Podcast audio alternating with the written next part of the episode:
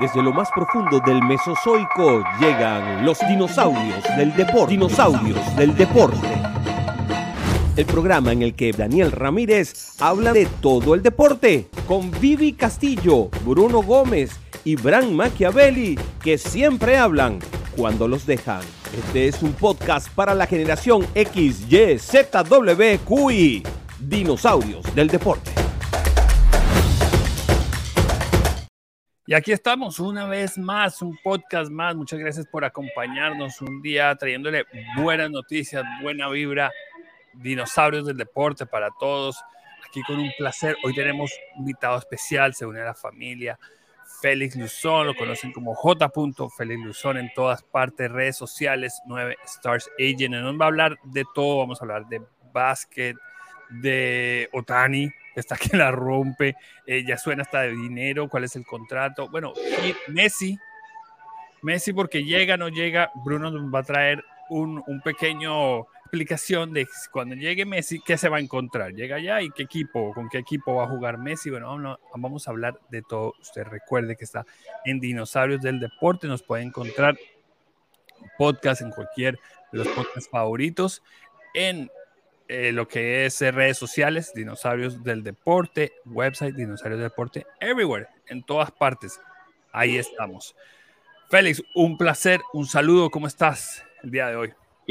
Bien, Daniel, el placer es todo mío y bueno, eh, era una, una tarea pendiente venir con ustedes a través de nuestro gran amigo común, Broderick Serpa eh, quien me invita a este programa, que una de las cosas que más me gusta es el nombre, ¿no? Porque se, se parece bastante a, en lo personal a mí, que soy un poco mayor que tú. pero, sí, sí.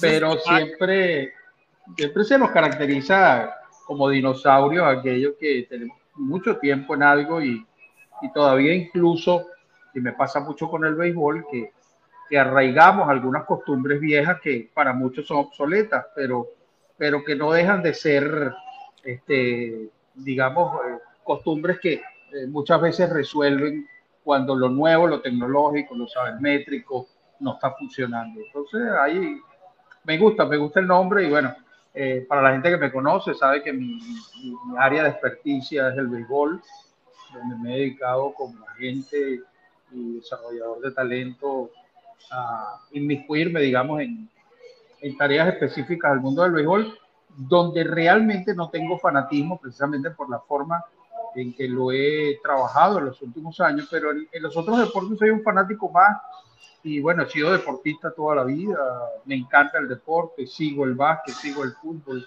sigo el fútbol americano, sigo el, el tenis, sigo todo, hasta el ciclismo ahora con esta serie que está pasando en, en, en, los canales de streaming, veo estas series nuevas y estoy ahorita enamorado de una de ciclismo que habla sobre el Tour de Francia. Entonces, poco a poco, pues me, me inmiscuyo y lo, y lo hago con seriedad, o sea, trato de aprender lo más que puedo. ¿Cómo se llama? Por supuesto.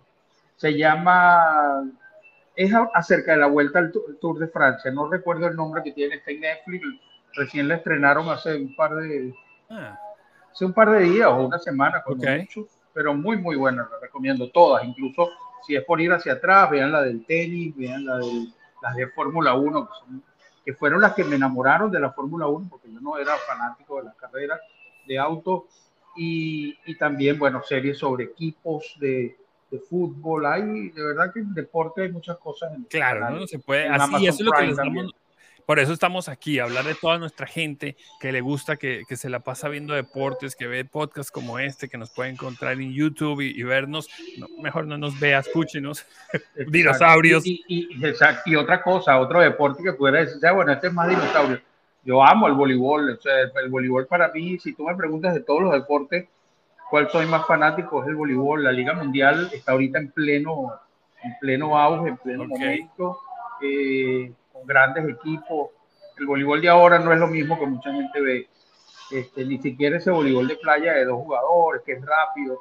Esto es otro nivel, esto es otra cosa. Y, podemos hablar aquí cuando quiera de eso. No, me, me, encanta y esos son deportes que uno casi nunca le pone atención o escucha, solo ve en las Olimpiadas. Entonces, después de las Olimpiadas, a uno le cuesta encontrar dónde ve un buen partido de voleibol, porque cuando ves esas selecciones, dice, no, él juega en la liga italiana, que es súper buena, liga francesa, que es excelente. Y entonces encontramos las historias de, de jugadores cubanos que juegan allá, ¿no? La leyenda, Dice, pero yo nunca lo he visto y esto me encanta. Ver un partido de voleibol en las Olimpiadas, cuando más usual lo vemos, eso es buenísimo. O sea, la velocidad, la fuerza es excelente. Tú ves el voleibol femenino, Daniel, y te quedas loco. O sea, ayer, ayer estuve, y me imagino que estamos distorsionando todo lo que tenemos planeado para hablar hoy. Pero, la pauta la rompimos, no importa. Eh, eh, ayer, ayer tuve la oportunidad de ver el juego entre Brasil y Serbia. Eh, bueno, Brasil en femenino es subcampeona de la Liga Mundial más reciente. Serbia, creo que fue la que quedó campeona, pero, pero una, una, un desarrollo estratégico, o sea, de primer nivel. las mujeres juegan con una calidad impresionante. ¿Dónde pip, ves esto? Porque no prendo la televisión y yo lo veo. No, no, en canales de streaming, el voleibol, hay una página de la Voleibol TV se llama B de voleibol, B, BBTV, eh, lo puedes conseguir, es bastante económico, pero ve juegos de, de, la liga italiana que tú comentaste, que es una de las más importantes del mundo, donde juegan muchos de estos grandes jugadores brasileños, argentinos. Argentina tiene un equipazo ahorita, eh, por cierto, en Bolivia, de Estados Unidos. Entonces, eh, se ve a través de un canal de streaming que, que nos muestra la Liga Mundial y también las ligas internacionales y, el voleibol de playa.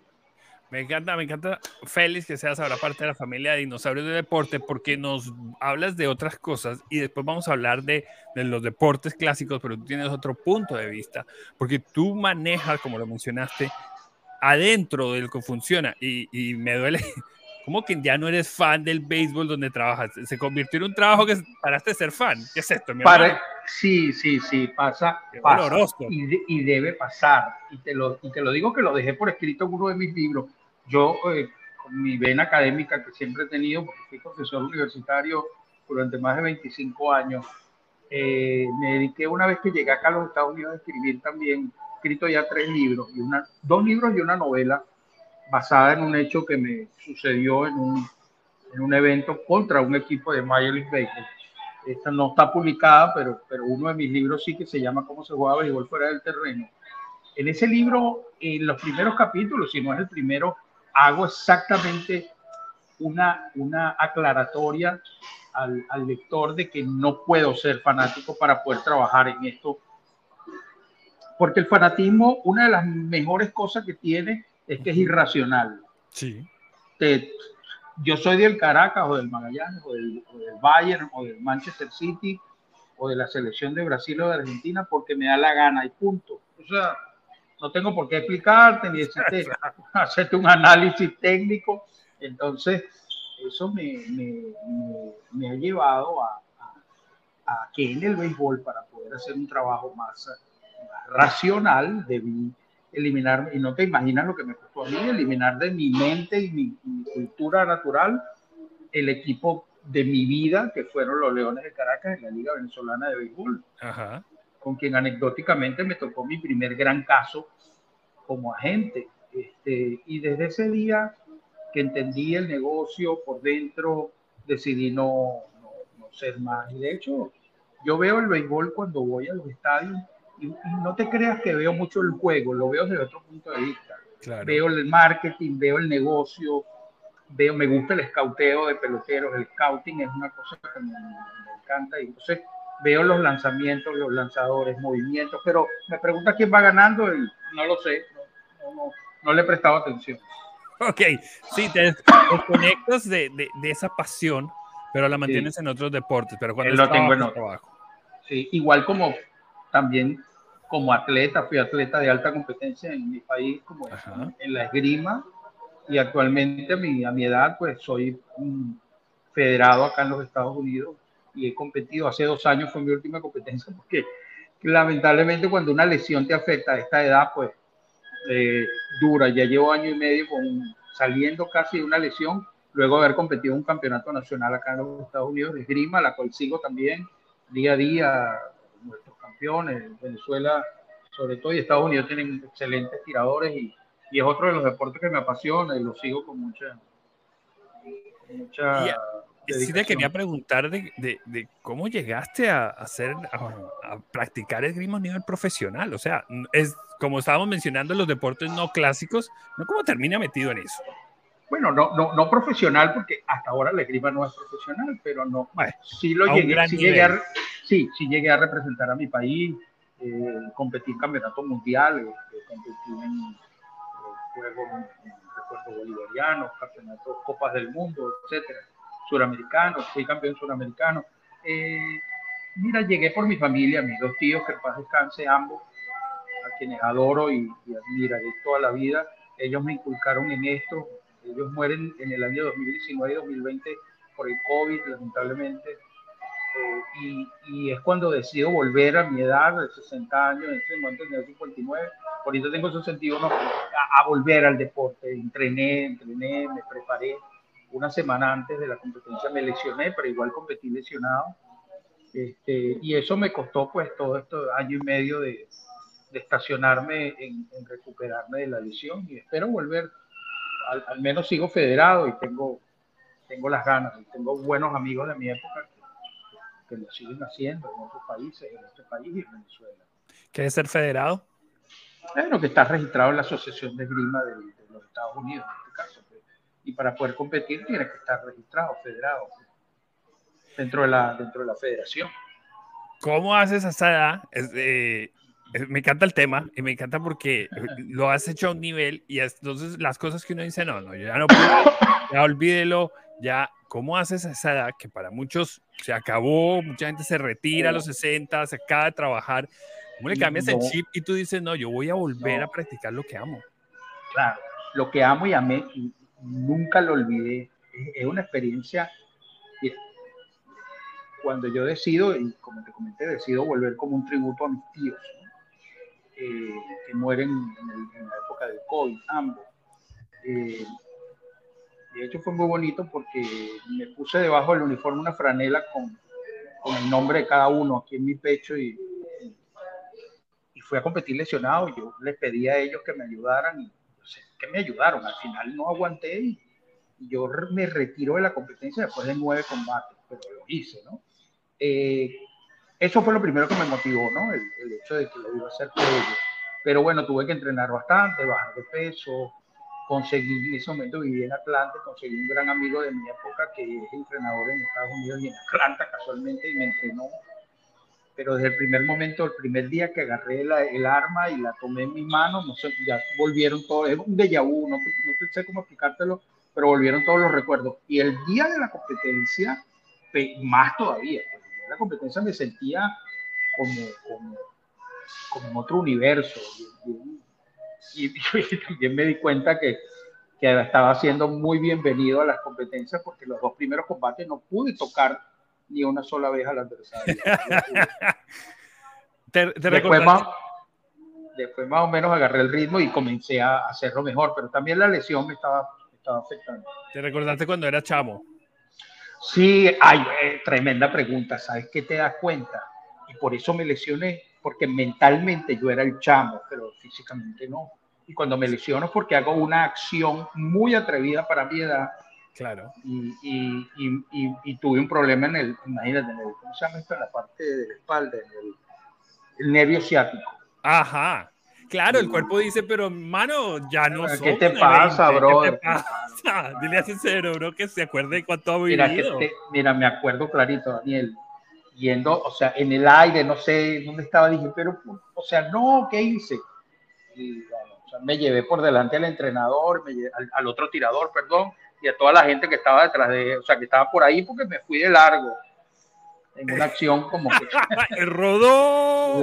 y en la competencia también me digo, o sea, primero me dieron duro, ¿no? O sea, tú agarras tu, tu, tu, bueno, digamos, puntazo. Pero también hubo un momento que las piernas no me daban y echando hacia atrás, hacia atrás, hacia atrás, un combate de boxeo, pero con espada, los pies se me enredaron y me caí de nalga. O sea, no, no, pasa, ¿no? Pero, pero, pero lo hice bien para que tú veas, tampoco es que me mancillaron mi honor.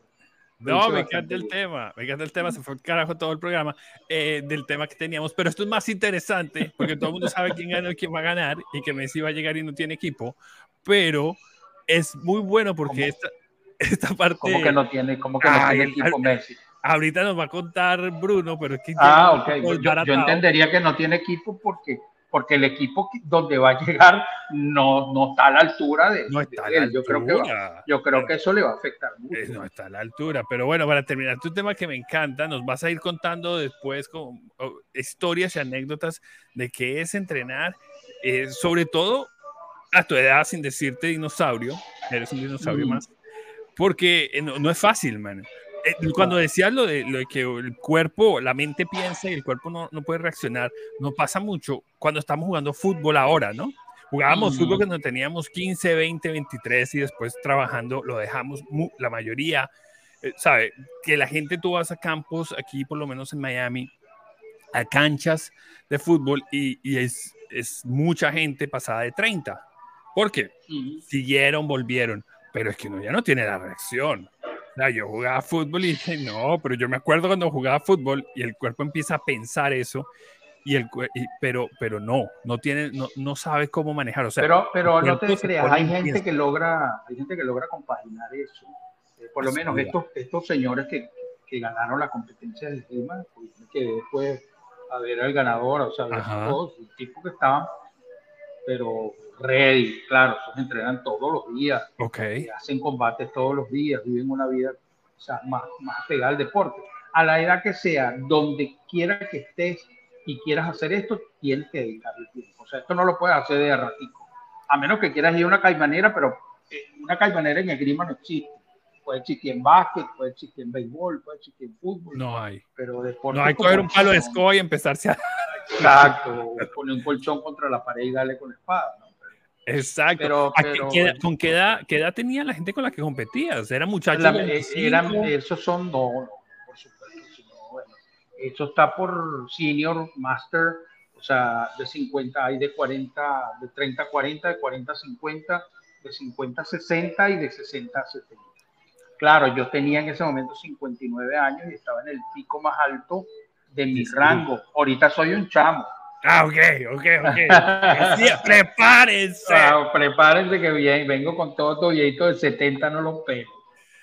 Bueno, viejito de 70 no lo pela. Miami Heat parecía viejo al lado de este Denver. Cuando arranca Miami Heat sorprendiendo a todo el mundo, nadie se la creía.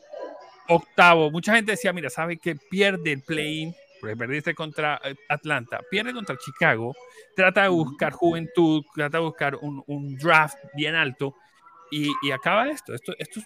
Este equipo no da. Estos son gente eh, banca, porque la mayoría de jugadores, o sea...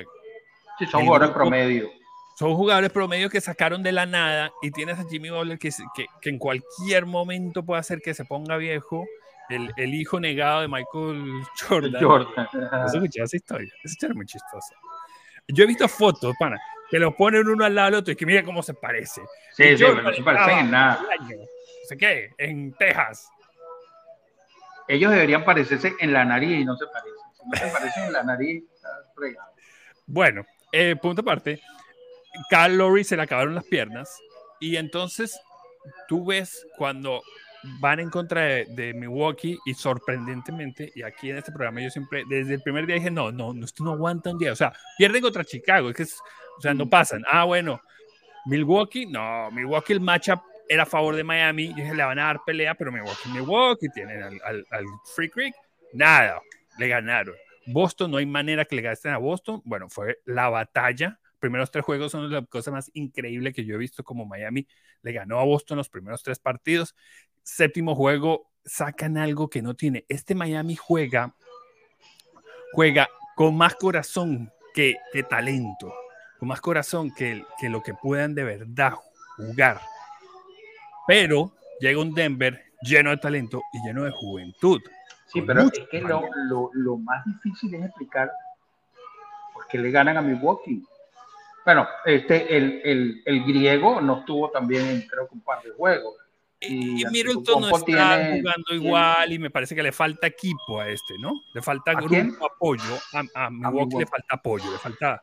falta depende mucho, sí, depende mucho de, de tu compo, el, el, bueno, ¿no? El, el, creo que hay dos hermanos. Sí, sí, están los hermanos ahí acompañando. Pero yo creo que con, con, con Denver era crónica de una muerte anunciada, ya era, era demasiado, este, y por donde lo mirases, pues yo pensé cuando ganaron el juego, el único que ganaron, y bueno, no sé, no, creo que pase lo mismo, pero, pero yo creo que Denver siempre estuvo muy claro.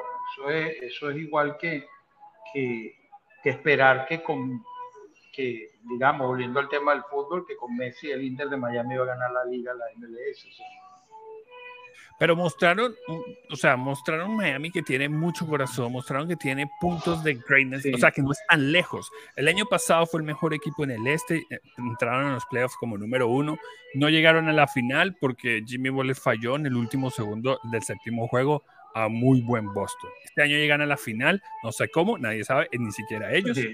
cómo le ganan a Boston en Boston, esa serie. Sí. Boston, Boston, Filadelfia y el propio Milwaukee son mejores equipos que Miami. Uf, sí, claro, claro. Mucho mejor. Entonces Miami lo hace con muy poco. ¿Qué necesita ahora? Listo, perdimos otra final que Jimmy Butler pierde. Pero Jimmy Butler muestra que es un superstar. Nadie lo quiere aceptar en el país a nivel nacional. Eso solo ah, porque usted es de Miami, porque lo dice. Cuando necesita, Miami, eh, Jimmy Butler aparece. Y eso es una estrella. Él se sí tuvo momentos en la final, fue mucho para él, tuvo, tuvo en el último juego, empezó a anotar al final del, del, del, en el último quarter, pero creó un ambiente que si tú entrabas a un partido en el último quarter, faltando, que quedaran 10 puntos de diferencia, Miami abajo 10, tú decías, aquí chance. Miami puede hacer esto y lo sacó muchas veces. Uh -huh. Entonces tienen una gran estrella en Jimmy Butler. Sí, pero el, el, tema allí, Daniel, ¿qué te hace falta? Porque es que no es que Ajá. conoces que tu deficiencia viene porque te falta un, base, te falta okay. un centro, okay. sino yo pierdo porque Jimmy Butler tampoco estuvo a la altura, o pierdo porque no hay cohesión, o pierdo uh -huh. sabiendo que tengo un equipo de jugadores a veraje. Uh -huh. Bueno, entonces ahora qué hacemos? Ahora ya la, el draft es el próximo jueves. Eh, Miami tiene eh, para escoger el número 18. Miami igual, Pat Riley no es la manera para Riley de estar eh, trayendo ju juventud, ¿no? Si lo, si lo tuvo que hacer en su momento y aquí llegó eh, eh, Tyler Hero y, y, llegó Bam. Pero el, el, número 18 en el draft no te va a resolver mucho, que digamos. Todo, todo al otro día, esta misma noche, ¿qué se decía? Miami a nivel nacional. El Heat necesita una estrella. Otra estrella. ¿Qué haces ahora? ¿Qué tienes para cambiar? Tyler Hero y Bama de Bayo. Nadie más te va a aceptar.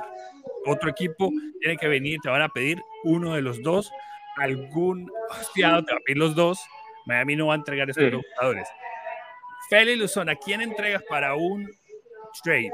¿A Tyler con un grupo o a los dos o a Bam? Mira, habría que, ah, ¿cómo te explico? De lo que yo he visto tendrías que definir exactamente dónde está tu, tu error, porque eh, tu error no es la palabra, dónde está tu deficiencia, porque, o dónde te cuesta más ganar, cuál es la que te afecta más y es el que hay que cambiar. Yo pienso que Taylor eh, puede ser un jugador más asequible y, y, y, y pudiera, pudieras lograr que no te frieguen tanto con que dame a los dos. Claro quizás por Taylor solo, ¿no? Pero si, te, si se te van los dos, tienes que conseguirte dos caballos, como se dice en el fútbol. Es, es, claro, si entrega los dos, ajá, ¿quién, ¿quién, ¿quién llega, en el mercado? ¿Quiénes Yo, están en el mercado para eso? Por supuesto. Mira, los nombres que empezaron a sonar. Hero es el que más suena que cambiarías, porque es el que más puedes conseguir con él. Eh, por, por, eso, por, por eso te decía, con Tyler es que puedes contrapesar un poco eso de que no te puedo llevar los dos porque te estoy dando Tyler. Exacto, ok. Entonces me vas a dar a quién?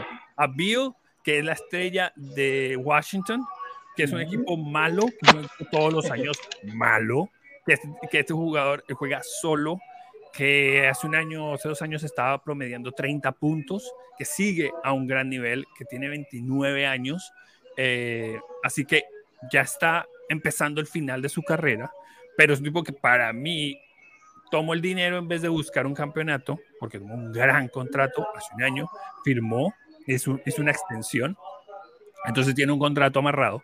Así que ese es uno de los nombres, porque ya empezó, ahí mismo terminó la final, que filtraron, obviamente su agente, tú nos vas a decir si eso de verdad pasa, filtraron información que ellos estaban dispuestos a hablar con el equipo sobre cambios. Eso pasa, eso de verdad se entera alguien por casualidad o puede hacer que el, agente y su equipo filtre esa información a los periodistas y empiecen a presionar. No, siempre, mira, siempre se enteran por casualidad. Ok, ok, listo. Tú me entendiste, siempre, ah, ay, se me salió, no debía haberlo dicho. No, yo sí, es estratégico y los equipos también lo hacen. Ok, también tienen una manera, de, claro, tienen una manera y lo hacen peor, incluso mucho.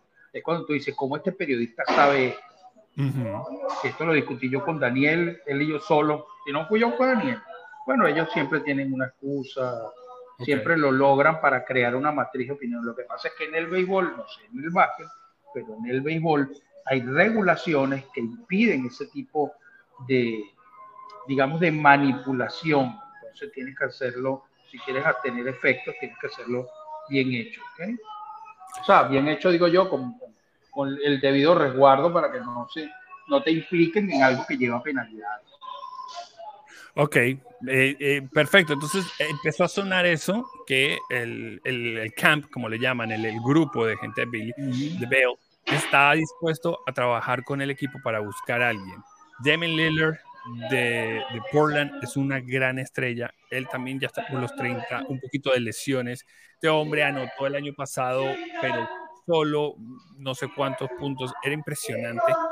Eh, tuvo partidos de, de, de 30, de 50 puntos y juega solo. Juega, hay, un, hay un jovencito que, llegó este año, pero después de ahí, de verdad que lo que ha sido eh, este equipo, tienen que explotar, tienen, ellos tienen que cambiar y empezar con juventud. Y es un nombre que suena, empezó a sonar.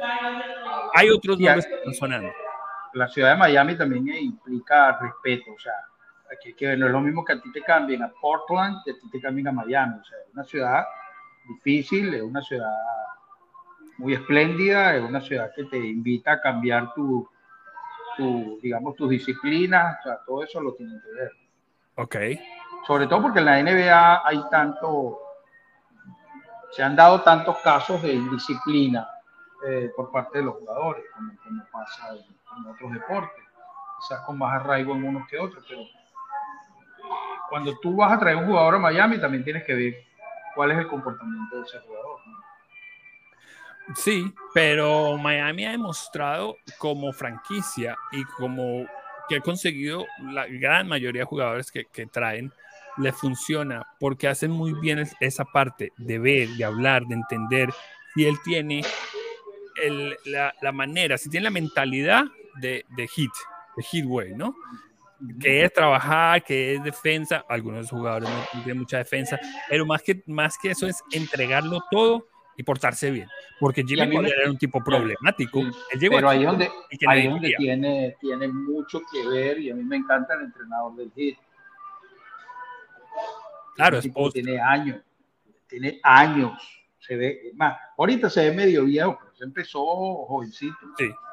Creo que de la mano de, él empezó de la mano de, bueno, él creció en la organización, o sea, él llegó de muchacho y, a, editar. Pat Riley, que Pat Riley. Y Pat Riley, para él era el coach en ese momento y pasó a otros entrenadores y él siempre estuvo ahí, él siempre, él fue el proyecto dentro de la organización cuando dieron cuenta del talento que tenía. Este muchacho editaba el video con Dwayne Wade.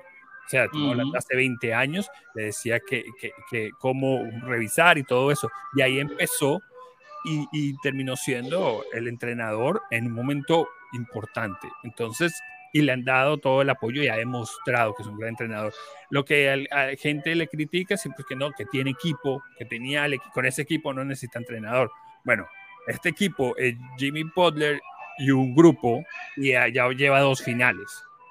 Él tiene mucho que ver con lo que, con lo que ha sido. Y él puede tomar estos jugadores, puede tomar eh, estos muchachos que a veces son problemáticos, como lo que está diciendo, que Jimmy Butler llegó aquí como un problema. O sea, Chicago lo sacaron, Milwaukee lo sacaron, en Filadelfia decidieron que mejor otro en vez de él, Tabaya Harris, que cuando Jimmy Waller le encanta jugar contra Filadelfia y en los y empieza a gritar, ¿no? Tabaya Harris, Tabaya Harris, por mí, claro, es un es una mentalidad deportista que tú la, la conoces, que es que yo soy mejor, yo lo voy a ganar, yo, yo, yo, porque en eso lo necesitas. Y es así que se ha llevado Miami en los hombros cuando ha tenido que, que sacar la casta, ¿no? Y eso es lo que tiene una estrella. Un, un tipo exitoso tiene que tener eso. Creer Pero yo sí estoy, estoy, de acuerdo contigo en que él necesita un, más que un revulsivo, necesita un compañero, una estrella, pero con la misma okay. garra de él, pues, o sea, estrella, pero que me le echen pichón. Pues. Tyler es joven y parecía que era la estrella, no terminado de ser. Él dice que él es a nivel de Jean Moran, él dice que él es a nivel y no lo ha demostrado. Sí es un gran jugador, entonces él y un paquete, un grupo, gente como Duncan Robinson, que tiene un gran contrato, que puede lanzar de tres y hay equipos que necesitan esa, eso, el draft y diferentes cosas, puede tener.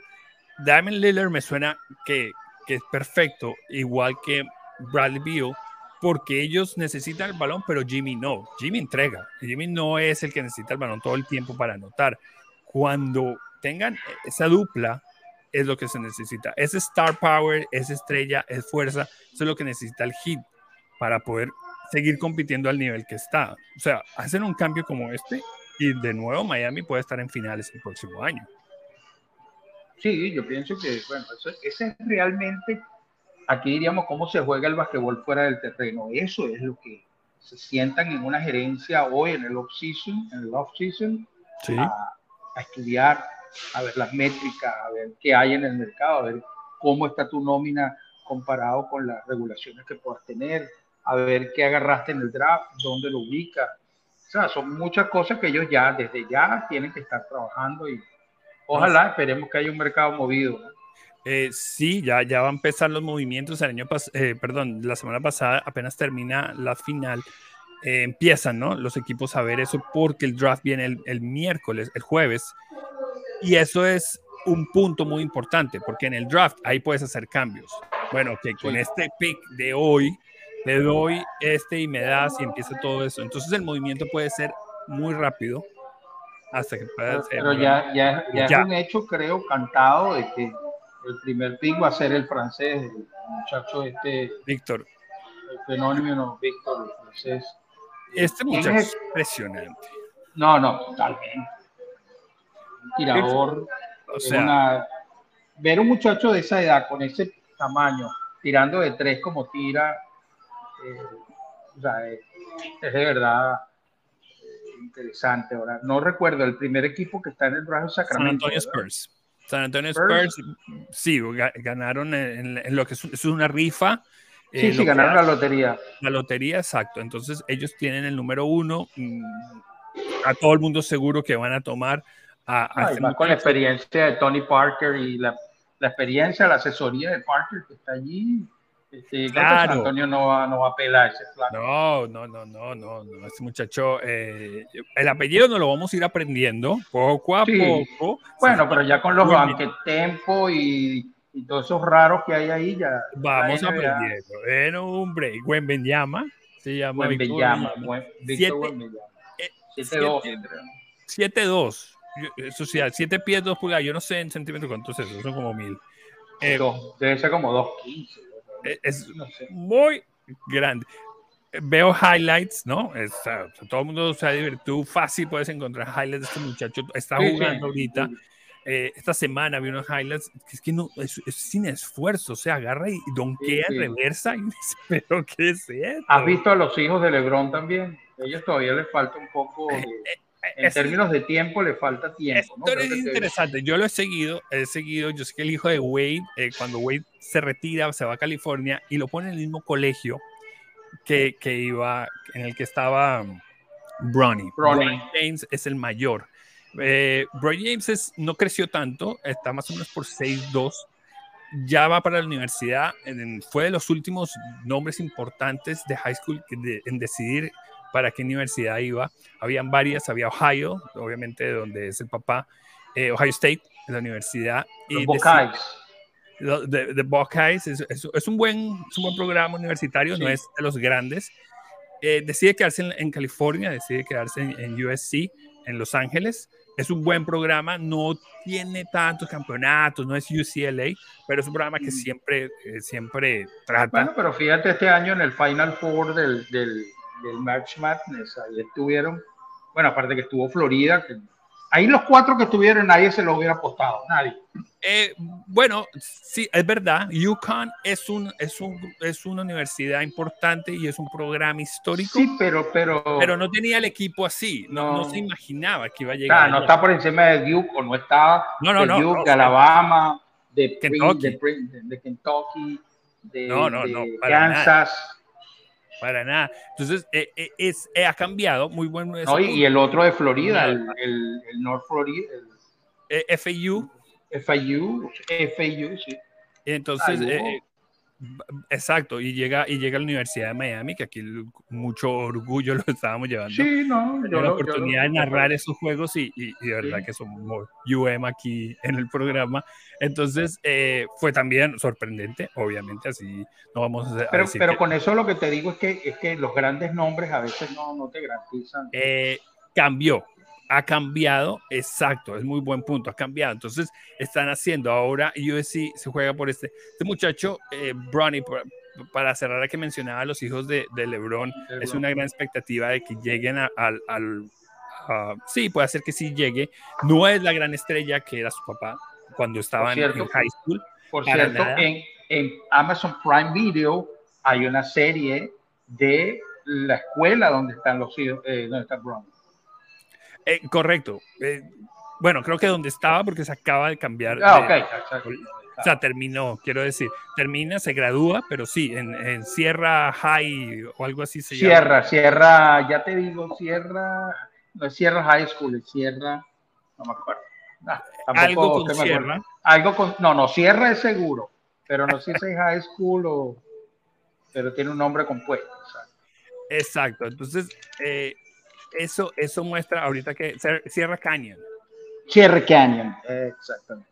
Sierra Canyon, el, eh, pero demostró el muchacho, y yo creo que ahí donde la gente, la expectativa de este joven es, muy alta porque es el hijo de LeBron. En el juego, en el, en el McDonald's All Star, que son los mejores mm. jugadores de high school, él lanzó como 6-3 rompió o empató un récord de ese juego y ahí por ahí han pasado todas las estrellas. de tiros de tres, de tiros de tres. De lanzamientos de tres, exacto. Sí, no, él tiene un... él no va a ser como el papá, bueno, tan alto, pero puede ser un, un base bien, bien productivo. Sí, un alero bien productivo. Trabajo, pero sí, sí, obviamente que la idea de lo que ha dicho es que LeBron quiere jugar con su hijo en la, en la liga. Entonces, por lo menos tiene que pasar un año más para que él termine la universidad y ahí sí pueda ir, porque en básquetbol ya no puedes ir de high school, como lo hizo LeBron en su momento, directo a la liga, tiene que ser un año. Eh, no tiene que jugar en, en, la Universidad de Estados Unidos, puede ser exterior, puede ser en otras ligas, pero no puede ser directo. Entonces, eso es lo que más o menos están, dicen que están esperando si el joven llega, tiene tres, pero el menor el menor es bueno. El menor tiene más pinta todavía. Es, más alto que el hermano, creo. sí, ya, ya va por 6, 4, 6, 5. Es, eh, tiene como 15 años, está empezando. Se cambió de high school, no va para Sierra Canyon. Eh, esto, y, y, este muchacho tiene mucho. Le falta años, está empezando el high school, está noveno o el décimo. Pero, y en Estados Unidos es hasta 12. Pero el, ahí va y todo el mundo le, le, pone la presión de esos muchachos. Y además estos juegos, o sea, unos colegios impresionantes, las escuelas donde viajan en aviones privados alrededor del país para los partidos, mm. o sea, ellos ya están en... Bueno, con los patrocinantes que tienen, con los papás de Don Wade, de LeBron, y también gente que invierte en ellos, Nike. Y tú sabes que, que, los jóvenes ya pueden hacer dinero en este momento y Bronny tiene unos contratos de millones de dólares. Entrando a la universidad, porque ahora es legal, de diferentes maneras, pero tú puedes tener eh, contratos con diferentes mm, marcas por redes sociales y hacer comerciales y, y, ya ese muchacho, o sea, Eh, no necesita la plata. Sí, yo, conozco un poco eh, el tema de la NCAA, sobre todo en béisbol, que no pasa eso, pero sí se han abierto las regulaciones, han sido mucho menos estrictas que antes, porque cambió la NCAA cambió, ha cambiado, se ha ido ajustando. Ahora, te quería hacer una pregunta. Sí. Ya que estamos hablando, rompimos los esquemas hoy. Perfecto. Eh, yo imagino que ya estamos, ya estamos de, de cierre. Pero también el otro deporte, el otro deporte que, que me encanta y que vamos a, ver por acá es el fútbol americano, la NFL. Eh, sobre todo las expectativas que genera ese cambio de Aaron Rodgers a los Jets. Este, vamos a ver cómo, cómo nos va en, esta, Félix, temporada. Tú de ahora eres, estás mis favoritos, ah, te has convertido en mi teléfono en mis favoritos, o sea que eh, NFL le vamos a dar.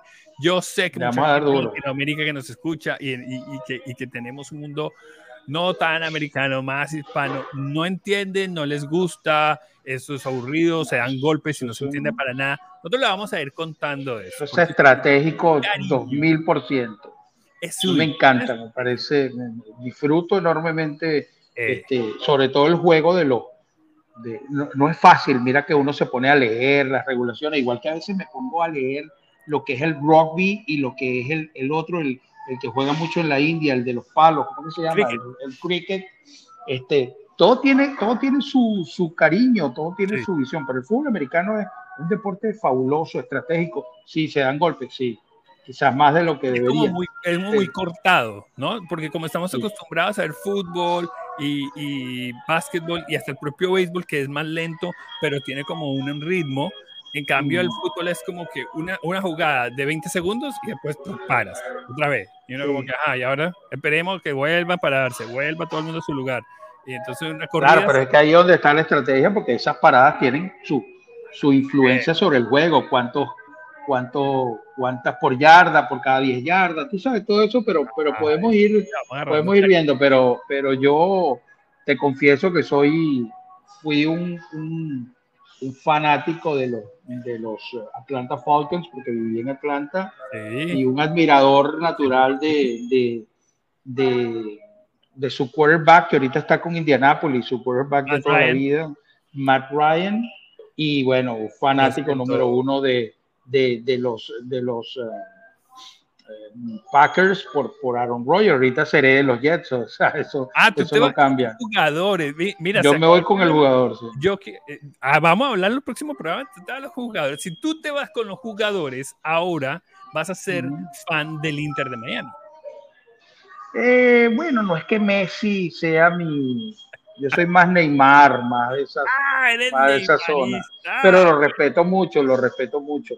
Y Entonces, soy un, mira, soy un apasionado seguidor de, de Pep Guardiola, por supuesto, y de, y de Mourinho.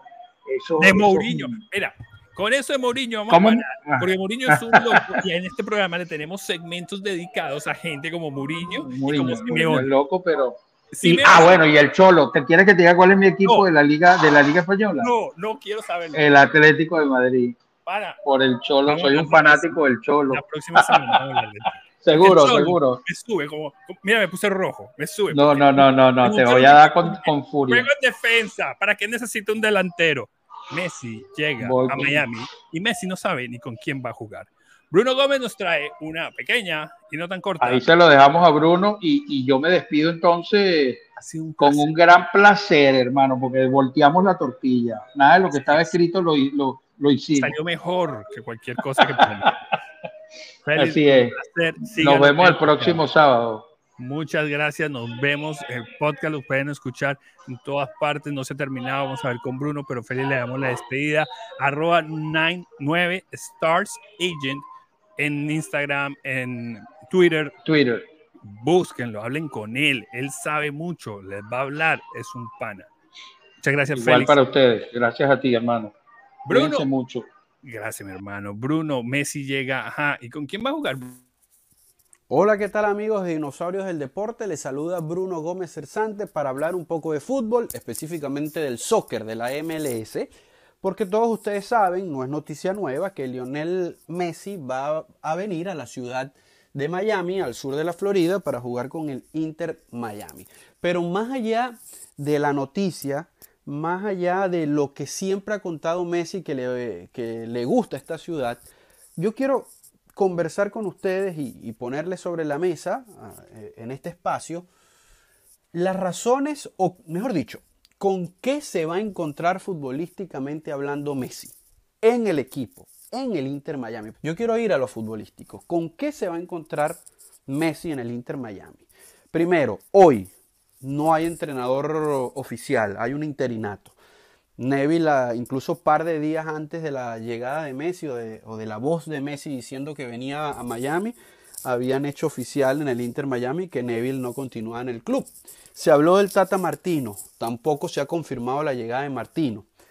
Eh, antes de que Messi dijera que venía, para mí Martino era una buena opción porque aparte de conocer la liga, ser campeón eh, de la MLS fue el que llevó a Joseph Martínez a su mejor momento eh, de forma, futbolísticamente hablando, el mejor, el mejor Joseph Martínez fue con el Tata Martino cuando quedaron campeones en, en Atlanta. ¿eh? Eso parecía todo perfecto, pero yo indagando y consultando con fuentes argentinas me dicen que la relación Martino-Messi no es buena, a pesar de que los dos son de Rosario, a pesar de, haber compartido en el Barcelona y en la selección, al parecer en el Barcelona hubo un cortocircuito y esa relación no termina bien. Si eso es verdad, no creo que llegue Martino. Eh, no va a inventar David Beckham en traerle al consentido de ahora un entrenador con el cual no siente un buen feeling. Por lo menos yo lo veo, yo lo veo así, ¿no? Eh, de todas maneras, falta esperar. Nos toca esperar. Ahora, más hacia lo futbolístico. Eh, ¿Qué está sucediendo con el Inter Miami? Yo, yo considero, yo creo que el Inter Miami tiene mejor nómina de lo que nos ha demostrado los resultados. No es la mejor nómina del país, ni mucho menos, está lejos de serla, pero sí un equipo que no, puede ser último en su, en su zona, que es la realidad del Inter Miami. Ojo. Pero que eh, el formato de la competición le puede permitir soñar, meterse en playoff todavía, pero hoy en día está, está complicado, está bien complicado. Yo creo que por allí es el primer paso que tiene que ayudar Messi a que el equipo mejor, mejore futbolísticamente. Obviamente estamos todos esperando una estampida, o mejor dicho, una llegada de jugadores producto de Messi. Llámese Jordi Alba, Sergio Busquets, Luis Suárez, amigos, compadres, lo que ustedes quieran de, Messi. A mí no me extrañaría que empiecen a llegar y refuercen y le den una calidad distinta aunque serían jugadores de mucha edad, algo que ya no está tan habituado la MLS, que estarían llegando, pero bueno, es parte de lo que toca, toca esperar. Hay jugadores de selección en, el Inter Miami, como Jetlin de, la, de los Estados Unidos, hay jugadores como Campana posiblemente convocados a Ecuador, y hay jugadores que creo yo, Joseph Martínez también jugador de la selección de Venezuela, y es el caso que quiero con el que quiero cerrar. Creo que lo principal sería para el Inter Miami, aparte de lo que pueda traer Messi, ver cómo recuperan el estado de forma de Joseph. Para mí Joseph puede ser un arma fundamental en el crecimiento, en el salto de calidad eh, de este equipo. Por edad, joven todavía, de alto conocimiento del torneo, de los mejores importados en la historia de la MLS, con récord, con campeonatos, etcétera, etcétera, pero que hoy está muy lejos de ser el Joseph Martínez que todos conocemos. Pero tocará esperar, amigos, tocará esperar. Por ahora, para cerrarles el tema, Messi llega a un equipo que está bastante desordenado en lo futbolístico.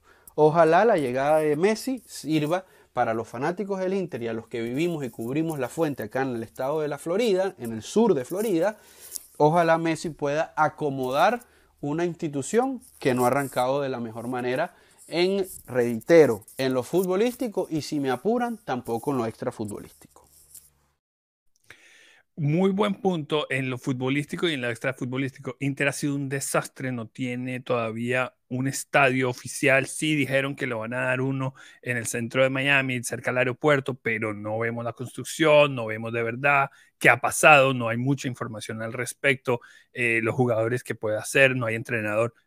Sí, último en el este, en, en el MLS no es tan complicado, estás a siete partidos de poderte meter en los playoffs, pero hay muchas dudas, así que vamos a estar siguiendo esta información. Bruno nos va a traer con Félix, con todo el equipo. próxima semana vuelve Vivi, que esta semana no pudo estar con nosotros. De Fórmula, Mercedes, si de verdad tiene con qué, está volviendo, parece que está mucho mejor. Hamilton anda inspirado, ya que ahora eh, lo vemos saliendo con Shakira. Eh, sí, este programa se habla de todo y vamos a ver si Shakira le da como una fuerza a este equipo. Eso necesitaba, este equipo de Mercedes necesitaba sangre latina alrededor, por lo menos ahí, que le dé esa energía. Parece que sí ha mejorado. Vamos a ver, casualidad, que ha mejorado. vamos a hablar con Vivi de eso, que le va a encantar, eh, de su muchacho, de su muchacho Hamilton, que ella cuida tanto. Muchas gracias. Recuerde que nos puede escuchar eh, por redes sociales, YouTube, este podcast, todo lo, lugar favorito, Spotify o donde usted escuche su podcast favorito. Ahí estamos, Dinosaurios del Deporte. Muchas gracias por seguirnos. Félix Luzón, que nos acompañó el día de hoy, va a seguir hablando con nosotros. Gustavo, Vivi, todo, Bruno, Brian. Muchas gracias. Que tenga una gran semana.